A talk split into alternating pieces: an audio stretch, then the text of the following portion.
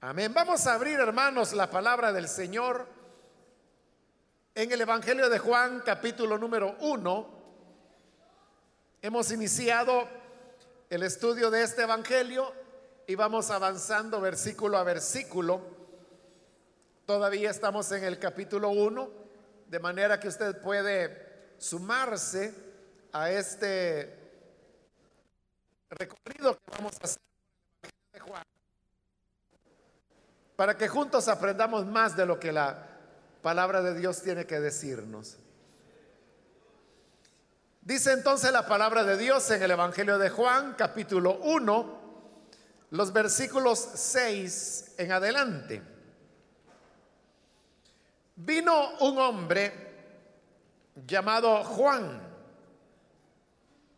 Dios lo envió como testigo para dar testimonio de la luz, a fin de que por medio de él todos creyeran. Juan no era la luz, sino que vino para dar testimonio de la luz.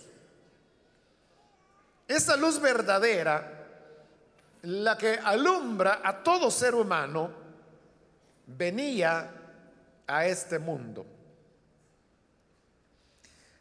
Hasta ahí dejamos la lectura. Pueden tomar sus asientos, por favor.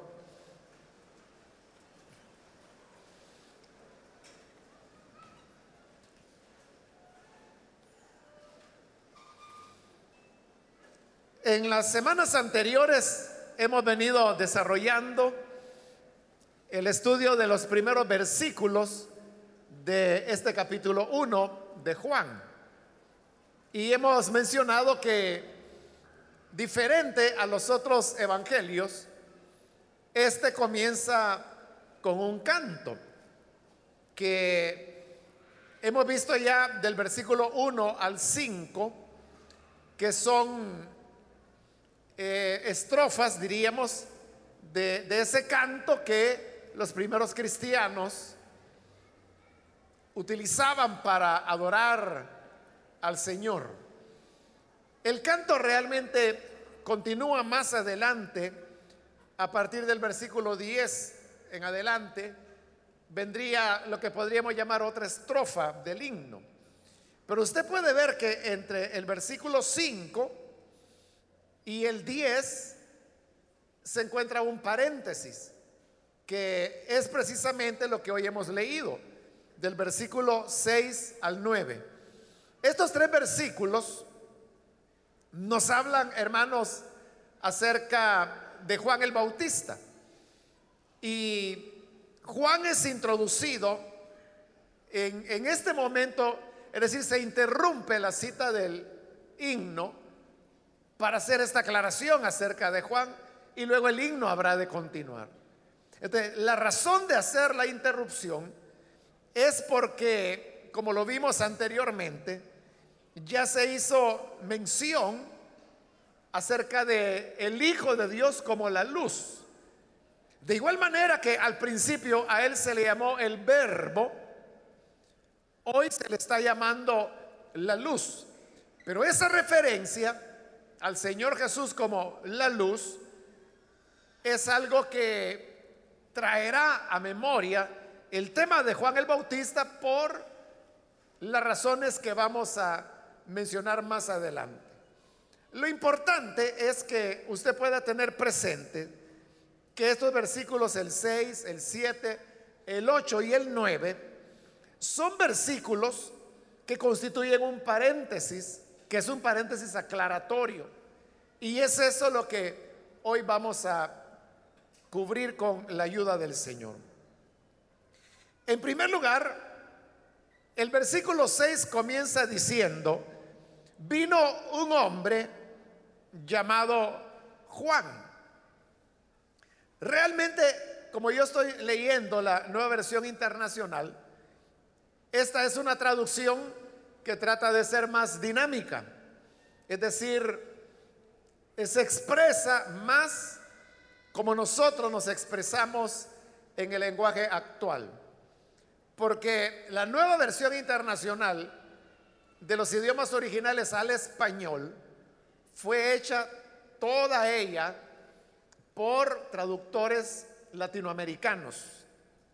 O sea, ninguno de ellos era estadounidense ni de otra nacionalidad, sino que toda la traducción NBI de los idiomas originales al castellano o al español fue hecha por traductores y traductoras latinoamericanas. Por lo tanto, uno de los criterios que se utilizó para la traducción es que la Biblia se expresara de la manera como nosotros usualmente nos expresamos. A eso se le llama una traducción dinámica. Se le llama traducción dinámica de la Biblia a aquella que tiene como finalidad transmitir de la manera más fiel posible la idea que los autores originales, llamados geógrafos o sea, escritores santos, trataron de transmitir en su época y en su lenguaje.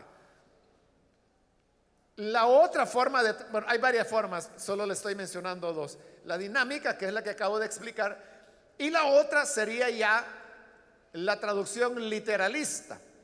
La traducción literalista es aquella en la cual la traducción se hace tratando de apegarse lo más posible a las palabras tal y como fueron escritas por los agiógrafos. Entonces, si uno pregunta, ¿cuál de las dos maneras de traducción resulta mejor? Eh, pues las dos tienen ventajas y las dos tienen desventajas. La ventaja, en el caso de una traducción literalista como lo es la Reina Valera, la ventaja es lo que mencioné, que es una traducción que, que va siguiendo muy de cerca, palabra a palabra, lo que escribieron los autores originales. Y eso que parecería lo mejor y lo recomendable se convierte en un problema porque entonces en ese apego se introducen elementos que nos mueven a nosotros a una mala interpretación. Porque nosotros no somos judíos, para comenzar no tenemos la cultura hebrea y tampoco vivimos hace cinco mil años atrás cuando se escribió el Antiguo Testamento o hace dos mil años atrás cuando se escribió el Nuevo Testamento. Entonces, esa literalidad mueve a que se cometan errores de interpretación. Muy rápidamente le quiero poner un ejemplo. En Romanos, la Reina Valera, en su traducción literalista, eh, aquel pasaje que es bastante conocido, que dice, que no nos venguemos de nuestros enemigos, sino que dice, si tu enemigo tiene hambre, dale de comer. Si tu enemigo tiene sed, dale de beber. Y de esta manera, dice la reina Valera, ascuas de fuego acumulará sobre su cabeza. Entonces, cuando leemos eso, que es una traducción literalista, porque en el original así dice, pero nosotros qué entendemos de eso? O sea, yo he oído a muchos predicadores incluso o hermanos que dicen, mire hermano, no se preocupe por sus enemigos. Si tiene sed, dele de beber. Y la Biblia dice que ascuas de fuego acumulará sobre su cabeza. Entonces dice la gente, ¡ay, qué bueno que le va a caer el fuego en la cabeza a esta gente! O sea, porque es una traducción literalista. Pero lo que ocurre es es verdad que el original así dice, pero porque hace dos mil años, cuando eso fue escrito, eso constituía lo que se llama un provincialismo, es decir, la manera como las personas se expresan en determinado lugar geográfico. Entonces, ascuas de fuego sobre su cabeza era la expresión que ellos utilizaban para referirse a avergonzarse. Que es una cosa muy diferente que le vaya a caer fuego sobre la cabeza. Por eso es que en una traducción dinámica como es la NBI, traduce el pasaje diciendo, si tu enemigo tiene hambre, dale de comer, si tiene sed, dale de beber, y de esta manera harás que se avergüence. Esa es la idea correcta. Entonces, ahí tiene usted un ejemplo, como el literalismo tiene ventajas, pero también tiene desventajas y que han arrastrado a muchas malas interpretaciones. Ahí solo le estoy poniendo un ejemplo, pero hay muchos ejemplos que por el mismo literalismo la gente interpreta y entiende mal la Biblia y la enseña mal. Ahora, en la traducción dinámica se salva ese tipo de peligros, pero el problema con la traducción dinámica es que por ser dinámica, y, ahí depende, ¿no? Porque en lo dinámico se puede llegar incluso a una paráfrasis. Cuidado, porque las paráfrasis no son traducciones, o sea, el mismo nombre lo está diciendo es una paráfrasis. ¿Y qué es una paráfrasis? Cuando yo tengo algo, una frase, un párrafo, y entonces lo expreso, pero de tal manera que las personas puedan entenderlo mejor. Pero para que lo entiendan mejor, yo tengo que desglosar el pasaje. Y eso lo convierte ya en una paráfrasis. Por eso es que las paráfrasis de la Biblia ayudan muchísimo a que la gente entienda lo que la Biblia dice, pero ahí ya ni siquiera es una traducción. Ya no es una traducción. Con eso no estoy diciendo que las paráfrasis no sirvan. Ya le dije que sí son buenas para ayudan a que la gente comprenda mejor lo que ciertos pasajes, sobre todo los difíciles, pueden significar. Pero ya no es una traducción. Pero aquí estoy hablando de traducción. La NBI es, es una traducción. Pero es una traducción dinámica. pero en dinámico hay, hay varios rangos. La NBI es un rango bastante conservador. Es decir, es dinámica, pero trata de estar lo más cerca que se pueda de lo que es el texto original.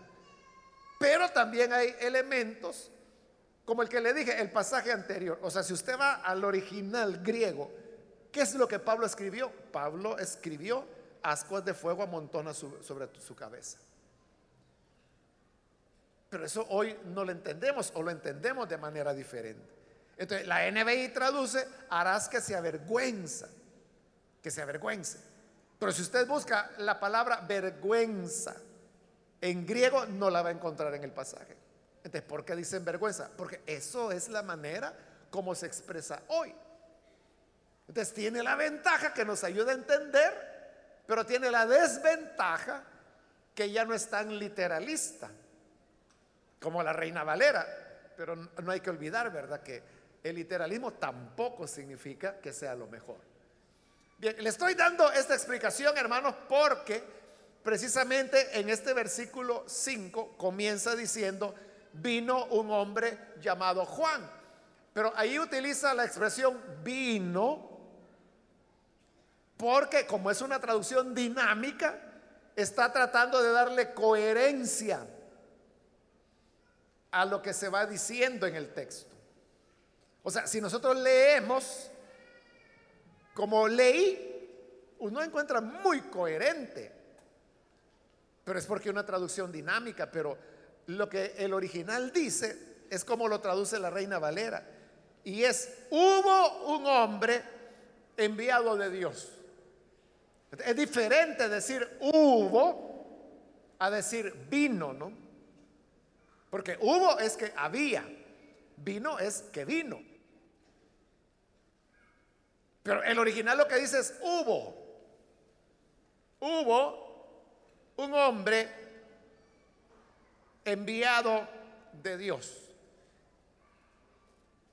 ¿Por qué estoy explicando esto? Porque esa expresión, que es la del original, hubo un hombre enviado de Dios, era la expresión usual de cómo en la literatura bíblica se iniciaba cualquier relato. Recuerda el libro de Job, ¿cómo comienza? Hubo un hombre en la tienda, en la tierra de Uz, dice. Ese es un ejemplo. O la historia de Sansón, ¿cómo comienza? Hubo un hombre en tierra, Soar creo que se llamaba la tierra, porque está comenzando la historia de Sansón. Y así yo le puedo poner varios ejemplos en donde siempre que se iniciaba un relato, se utilizaba la expresión hubo y normalmente se introducía una persona. En este caso dice, hubo un hombre enviado de Dios, que luego se va a decir que era Juan. Entonces, este hecho que aparece, esa expresión, que sería, hermanos, el paralelo de lo que nosotros hoy utilizamos para contar historias. Porque usted sabe que las historias que se cuentan, sobre todo relatos para niños, la manera común de comenzar es había una vez. Había una vez una niña que vivía junto a un bosque y empieza la historia de la caperucita roja. ¿no? Sí, pero la expresión es había una vez. O sea, incluso hay libros que así se llaman, había una vez, y son colecciones de cuentos. Nosotros sabemos que esa expresión, había una vez, lo que hace es iniciar un relato. Así utilizamos la expresión. De igual manera la expresión hubo, ya sea en tierra de Uz o hubo un hombre que hacía esto o lo otro, era la manera como iniciaba el relato. Eso es lo que ha llevado a algunos biblistas que son especialistas en el Evangelio de Juan a pensar que el versículo 6 era el inicio original del Evangelio de Juan. O sea que así comenzaba el Evangelio de Juan, diciendo, hubo un hombre enviado de Dios. Así comenzaba el Evangelio de Juan. Pero posteriormente, yo en la introducción, hermanos, no quise ahondar tanto en el tema, pero se sabe que el Evangelio de Juan tuvo varias redacciones. Hay bastante seguridad que al menos fueron cinco redacciones las que Juan tuvo. Y en cada redacción, por eso se llama redacción, porque iban añadiendo, cambiando ciertas cosas entonces se cree que el colocar las primeras estrofas de este canto dedicado a Cristo es algo que se hizo ya posteriormente. Pero que originalmente el Evangelio de Juan comenzaba como comienza todo relato. Hubo un hombre enviado de Dios. Entonces, el Evangelio comenzaba ahí y comenzaba ¿Cómo comienzan los otros evangelios también? Con el ministerio de Juan. Y posteriormente es que se añade las primeras estrofas que hoy forman los versículos 1 al 5 y que ya le dije que del versículo 10 continuarán las otras estrofas. Bien, habiendo dicho eso, dice ahora la escritura que vino este hombre y que se llamaba Juan. Juan en la época del Señor Jesús era un hombre tan común como lo es hoy en día. Juan es uno de los nombres más comunes que hay. Y así era también en la época. Es decir, que era un hombre que no decía mayor cosa. Era un hombre sencillo. Pero es el nombre que de acuerdo al Evangelio de Lucas, el Señor le dijo a Zacarías, su padre, que era el nombre que debía ponerle. El día que el niño iba a ser circuncidado, que era cuando los judíos tenían la costumbre de ponerle nombre, todo mundo le llamaba al niño Zacarías, porque Zacarías se llamaba su papá. Pero el Elizabeth, que era la mamá, ella decía, no, el niño se va a llamar Juan. Y todos le decían, ¿y por qué le van a poner Juan si ustedes no tienen ningún Juan en su familia? Pero ella decía, Juan se va a llamar. Porque Dios había dicho que se iba a llamar Juan.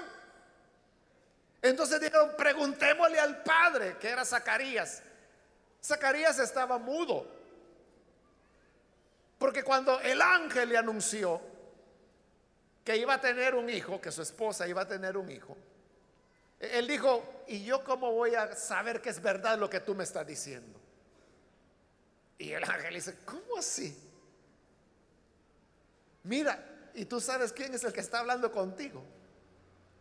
Yo soy Gabriel, le dice, que estoy en la presencia de Dios. ¿Y tú qué crees? Que va a venir un ángel desde la presencia de Dios para decirte una mentira, para que tú me estés preguntando cómo saber si es verdad o no es verdad lo que te estoy diciendo. Es que soy un ángel si no te has dado cuenta, si no te has enterado. Y vengo de la presencia de Dios. No vengo a jugar. Entonces, por no haber creído, te vas a quedar mudo y no podrás hablar hasta que el niño nazca. Ahí donde Zacarías queda mudo.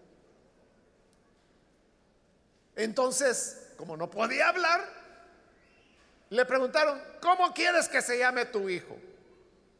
Y él pidió una tablita para escribir, se la dieron y escribió, Juan es su nombre. Y todos se maravillaron. bueno, Juan, pongámosle Juan. Y así es como se llamó Juan. Y así es como hoy la escritura dice que vino este hombre llamado Juan. Y luego dice, Dios lo envió. Es decir, que los seres humanos tenemos, hermanos, una misión que cumplir en la tierra. Usted puede decir, bueno, ah, sé que como era Juan, Dios lo envió, pero, ¿y yo? ¿Qué me va a andar enviando Dios? Pero Dios no hace nada por gusto, Dios no hace nada por pasar el tiempo. En cierta manera, todos nosotros podemos decir que también somos enviados por Dios. Solo el hecho que tengamos la vida, solo el hecho de que podamos respirar. Y si a eso sumamos el hecho que fuimos salvados, se nos ha aplicado la sangre del Cordero de Dios. Se nos ha hecho nacer de nuevo. Se nos ha iluminado con el Espíritu Santo y las Escrituras el Espíritu de Dios ha venido a morar en nosotros. Nuestro cuerpo es ahora templo y morada del Espíritu de Dios. Entonces, con todo eso, usted no puede decir que de casualidad está en la vida. Fuimos enviados por Dios. Y cuando la, la expresión enviado habla que hay una tarea que tenemos que hacer. Porque enviar, si yo vengo y le digo, fíjese hermanos que a mí me enviaron, usted va a decir, ¿y quién lo envió? ¿Y para qué lo envió? ¿Y qué está haciendo aquí? Es que a mí me enviaron. ¿Y quién lo envió? ¿Y para qué lo envió? Si yo digo que todos somos enviados, la pregunta sería, ¿quién nos envió? Y aquí dice que Juan era enviado de Dios.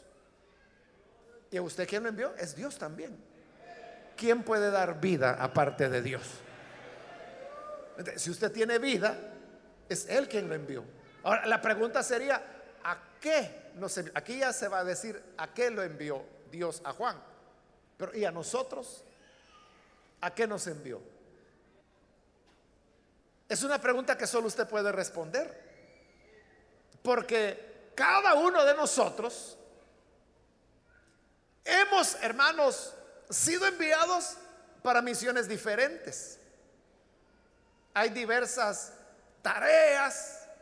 O sea, hay tanto que hacer por el reino de Dios que uno puede, hermano, o sea, hacer algo para Dios no es solo predicar.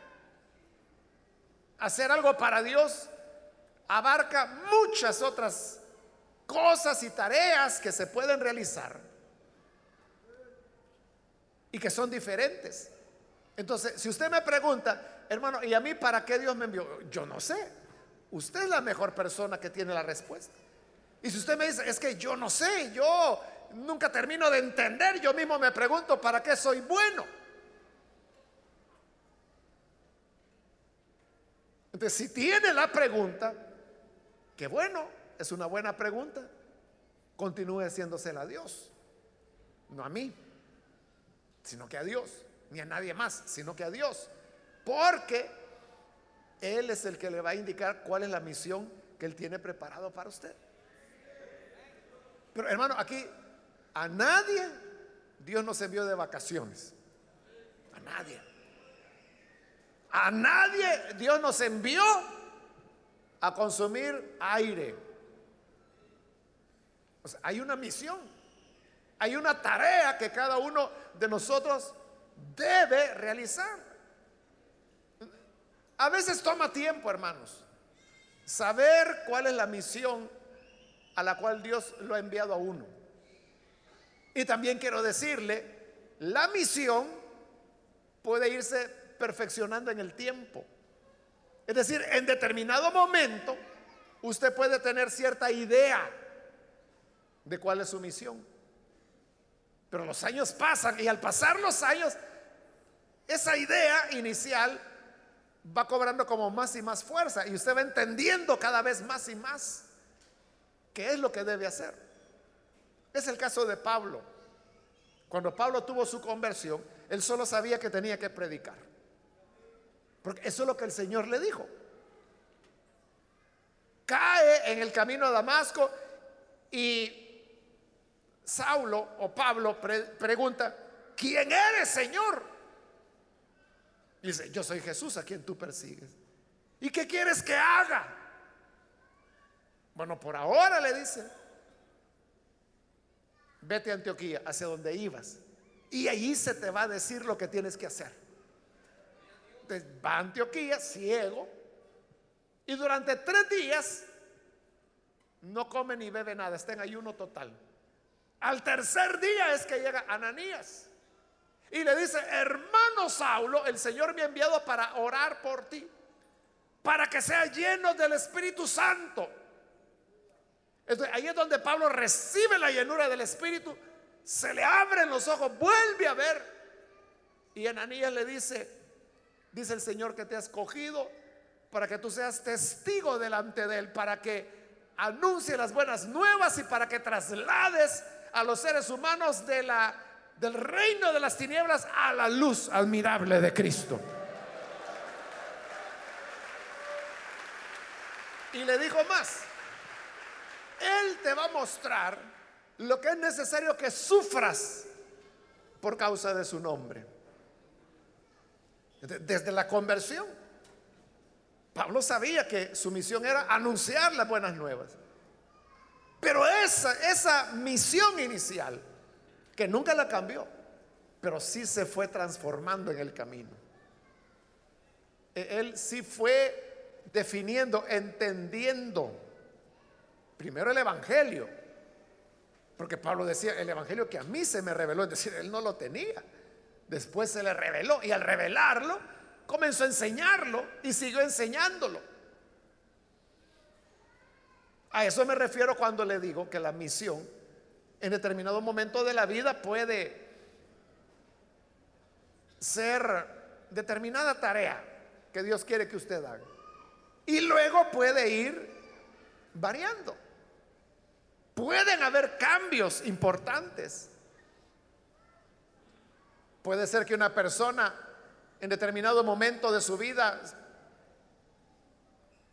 tuvo la convicción que el llamado de Dios y la misión que Dios quería para él era ser músico, por ejemplo. Y se dedicó a ser músico. Pero luego después de unos años de eso, siente que debe predicar y comienza a predicar. Y luego el Señor le enseña que debe asumir ser pastor en determinada iglesia y lo asume. Se pueden ir dando ese tipo de cambios. Personas que comienzan como misioneros y luego terminan haciendo otro tipo de tarea, enseñando quizá en un seminario, en una institución teológica.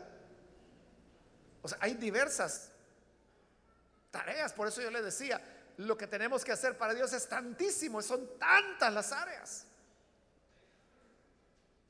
Pero a nadie nos envió Dios a vagar. Porque cuesta tanto usted. Es tan valioso. Y Dios ha hecho tanta inversión en usted. Invirtió a su Hijo Jesucristo. Invirtió el Espíritu Santo. Invirtió su palabra en usted. Que no es posible que haya invertido tanto para que ande vagando usted. O sea, hay una tarea que tiene que hacer.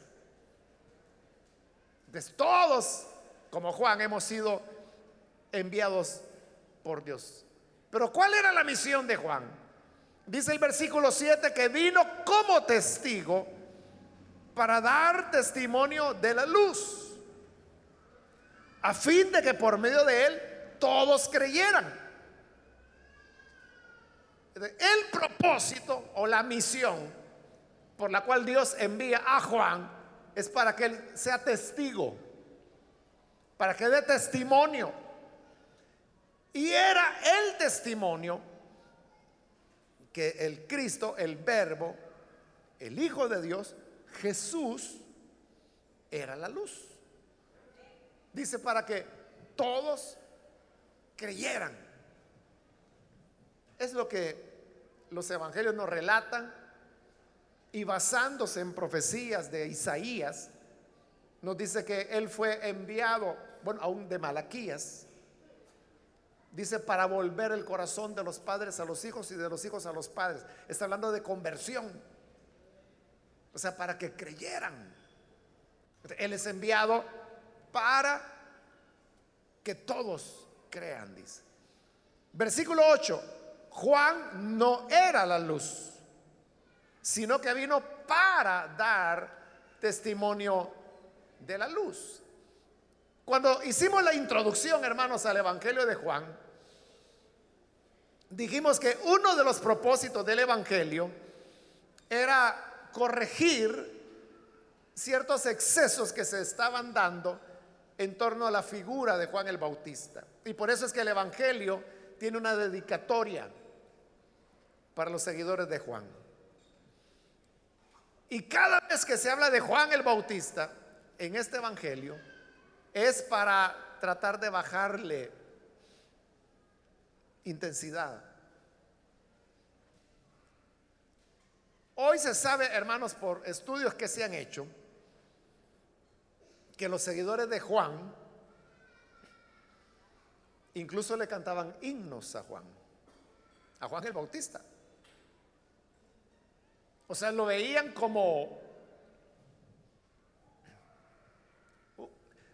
Lo que ocurre es que eh, alrededor de Juan había muchas formas de cómo la gente lo veía. Se recuerda, bueno, lo vamos a ver en este mismo evangelio, en este mismo capítulo, que llegan los judíos, como Juan les llama a lo que los otros evangelios llaman doctores de la ley, fariseos, escribas, Juan no usa esos elementos, le llama judíos simplemente. Entonces llegan los judíos, donde Juan está bautizando, y le preguntan, ¿y tú quién eres? ¿Por qué bautizas? Y él dice, si el bautismo que yo hago es en agua, pero el que viene detrás de mí, él bautizará con Espíritu Santo y fuego. Pero vea, le siguen preguntando a Juan y le dicen, ¿eres tú el profeta? Y ahí se están refiriendo a que si él era el profeta Elías, que dentro de las expectativas de los judíos esperaban el regreso de Elías.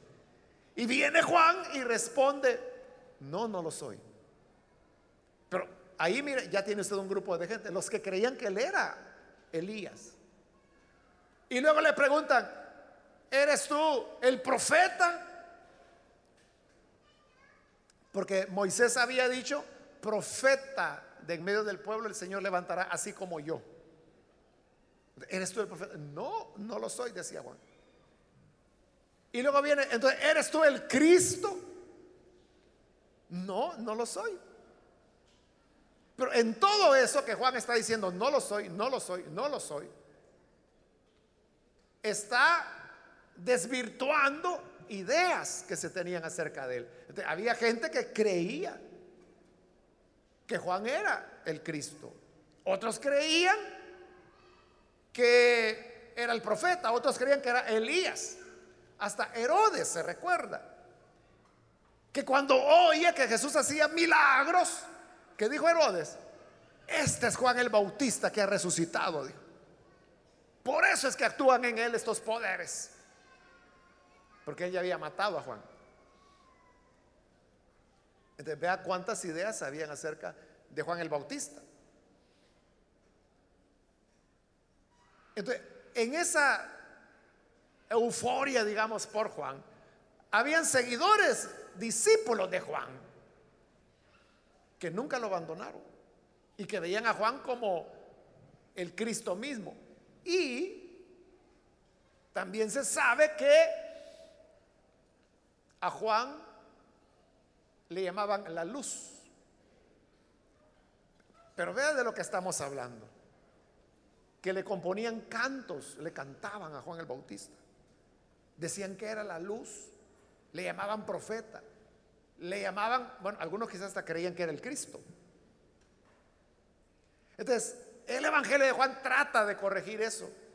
Y por eso, de entrada al Evangelio estamos viendo que dice, Juan no era la luz,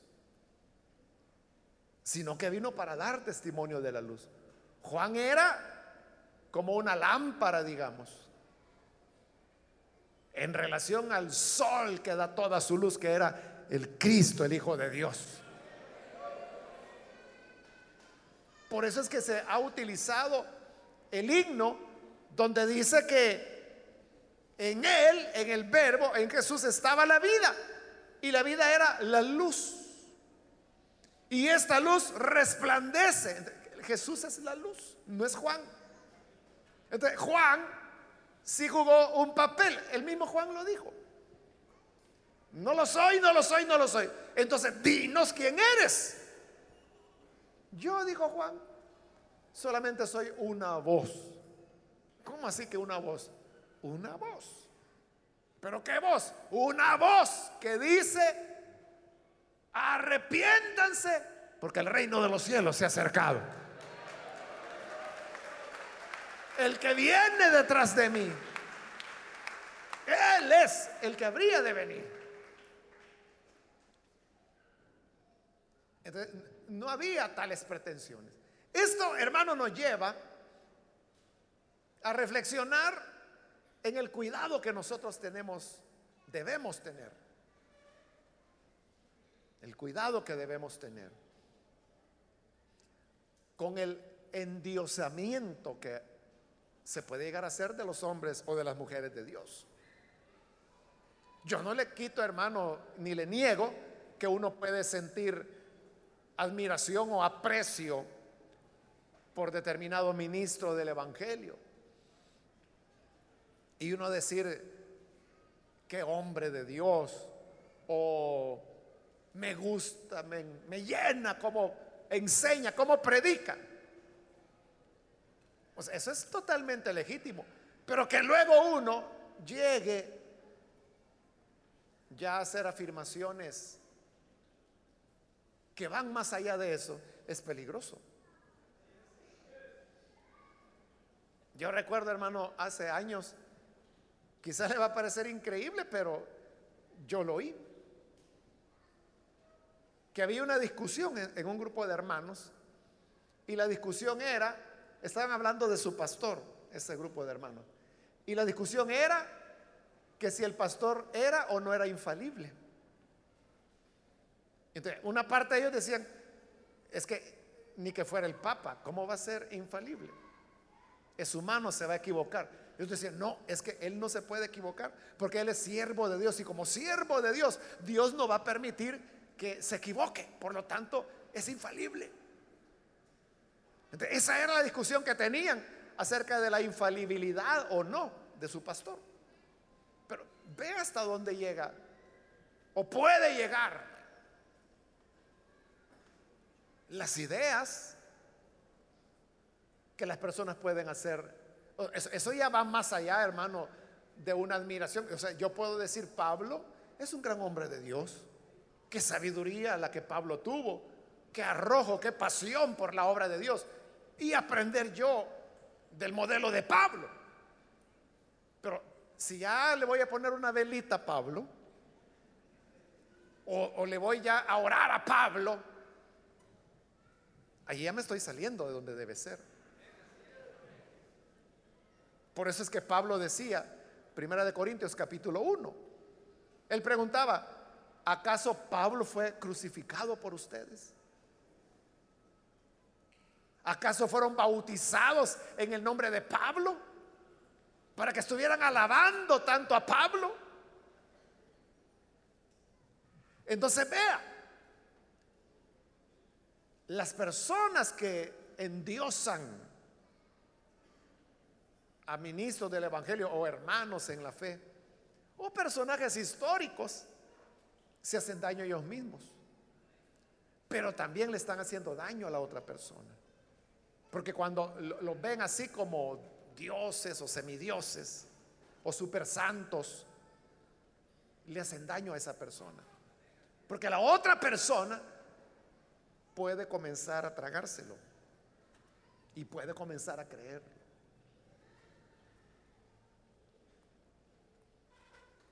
Es algo que hace daño. Tanto daño hacía, hacía que por eso el Evangelio de Juan lleva dedicatoria para esos discípulos de Juan que lo exaltaban desmedidamente.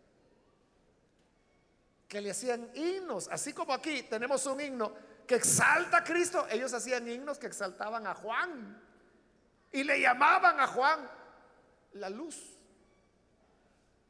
Por eso es que el Evangelio de Juan de una vez les da en la raíz y dice, Juan no era la luz. Él vino a hablar de la luz, a dar testimonio de la luz. Pero ya dijo en el canto que la luz verdadera es esa palabra, ese verbo que en el principio ya existía y que el verbo estaba con Dios y el verbo era Dios. Él es la luz que ilumina a la humanidad.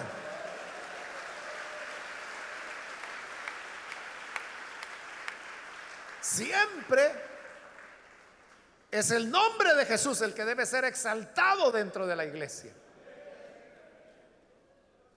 Hay que tener cuidado, hermanos, porque Usted lo puede ver.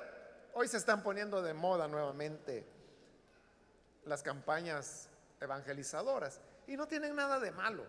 O sea, qué bueno que vengan todos los evangelistas que quieran venir al Salvador, así nos ayudan a levantar la cosecha. El problema es cuando se habla más del evangelista que del Señor. Y usted lo puede ver en los anuncios. Entonces dice, evangelista internacional e interplanetario fulano de tal desde la nación de no sé dónde, que ha hecho milagros y ha predicado a millones de personas y estará en El Salvador, en tal lugar, durante estos días. Venga y escuche un mensaje de esperanza. Y a Jesús cuando lo mencionan, no es mencionado. Están hablando del fulano. Claro, no le están cantando alabanzas a él. Pero no hablan de Jesús, sino que hablan del fulano que ha venido, como que él es la solución. Y ahí es donde la gente comienza a desarrollar la idea. E, es que si él me toca o toca a mi hijo enfermo, lo va a sanar. O sea, como que si él fuera el dador de sanidad. Y solo hay uno que puede sanar. Porque por sus llagas, dice Isaías, fuimos sanados.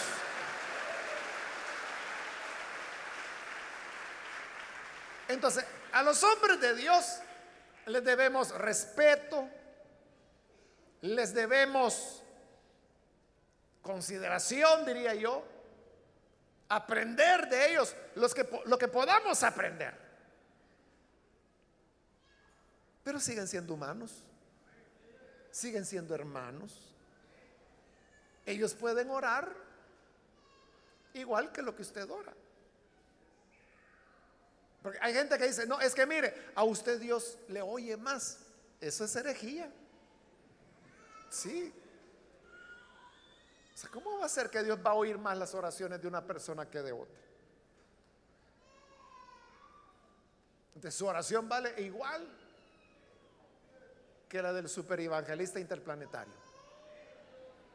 No hay diferencia. Porque Dios no hace acepción de personas.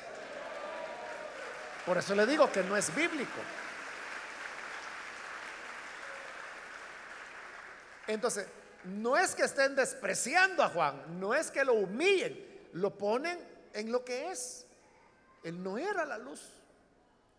Vino para ser un testigo de la luz.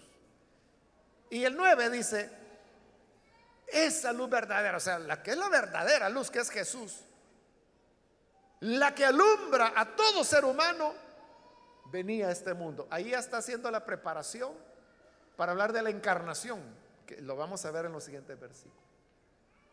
Entonces, el que era la verdadera luz, aunque Juan ya estaba aquí, porque ya se dijo que Dios lo había enviado.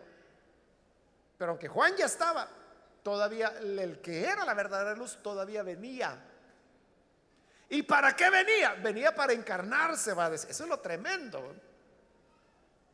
Que el que estaba con Dios, existía con Dios, era Dios, viene a encarnarse. ¿Y para qué viene a encarnarse? Como ya lo vimos en el himno, para derrotar a las tinieblas. Y que las tinieblas no prevalecieran contra ella. Entonces, el Hijo de Dios, Él no se mantuvo en la nube diciendo, no, es que yo soy luz y la tierra está llena de tinieblas. Yo no me voy a ir a meter a la oscuridad. Todo lo contrario, Él vino y dijo, hay que derrotar a las tinieblas. Pero para eso hay, que ir donde están las tinieblas. Se encarnó, se hizo hombre, vino para derrotar aquí, donde hay tinieblas, a las tinieblas. Pero eso lo vamos a ver más adelante. Solo que este versículo 9 ya lo está anticipando cuando dice la luz verdadera venía. O sea, Juan ya estaba aquí, pero él no era la luz. Él era un testigo que hablaba de la luz. Pero la luz verdadera venía. se está anticipando que él viene. Y luego en la encarnación vamos a ver cómo es que termina de llegar a la tierra. Así que, hermanos, cuidémonos y cuidemos a los hombres de Dios. La, mejor manera de cuidar a los hombres de Dios está bueno que sean de Dios, ¿verdad? Pero no olvidar que siguen siendo hombres. Entonces, eso lo preserva usted y los va a preservar a ellos.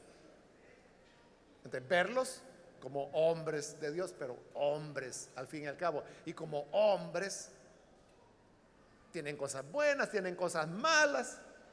Como Santiago cuando habla de Elías, dice, Elías era un hombre sometido a pasiones semejantes a las nuestras. Es decir, a Elías le daban tantas ganas de pecar como le dan a usted. A Elías le daban tantas ganas de irse al mundo como le dan a usted. Nunca lo hizo. Pero era un humano. Es verdad, cerró los cielos. Y él dijo, no va a llover hasta que yo diga dice, qué hombre, qué fe, qué tremendo. Y hasta que él dijo, llovió. Sí, pero era un humano. Igual que nosotros, igual que cualquiera. Entonces, viendo las cosas así de esa forma, es como se protege usted y protege a los hombres de Dios. Amén. Vamos a orar, vamos a cerrar nuestros ojos y vamos a inclinar nuestro rostro. Yo quiero hacer una invitación para aquellas personas que todavía no han recibido al Señor Jesús como su Salvador. Si usted ha escuchado hoy la palabra de Dios, yo quiero animarle para que usted venga y pueda creer en el buen Salvador. Sé con nosotros algún amigo, o amiga que necesita venir para rendir su vida al Hijo de Dios, ahí donde usted se encuentra, le animo a que levante su mano o se ponga en pie. Si quiere usted entregarse a Jesús, y así nosotros oraremos por usted. Hoy es su momento, su oportunidad. Si necesita venir al buen Salvador, póngase en pie para que oremos y que así la gracia de Dios le alcance y pueda usted recibir la vida que Él ofrece. ¿Hay alguna persona, algún amigo o amiga que necesita venir al buen Salvador? Venga, no desaproveche la oportunidad. Hoy es un buen momento para que se acerque y la gracia del Señor le cubra. Puede ponerse en pie y vamos a orar por usted.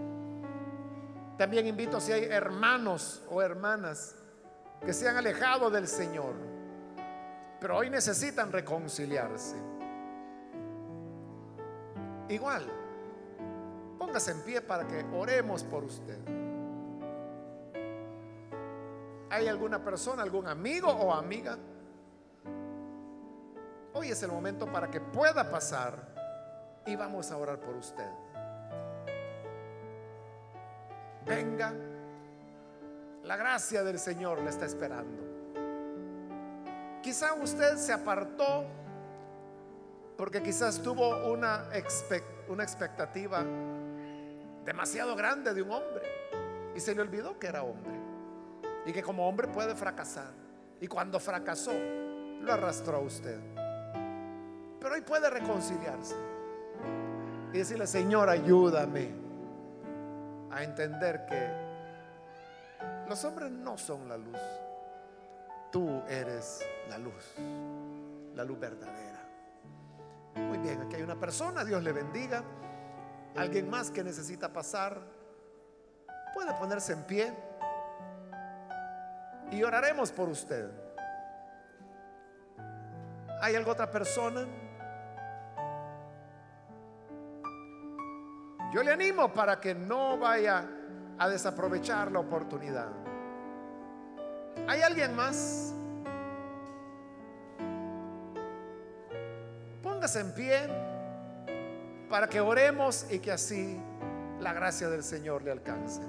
Voy a terminar la invitación, pero si hay alguien que es primera vez que viene el Hijo de Dios o alguien que necesita reconciliarse, puede ponerse en pie para que oremos por usted.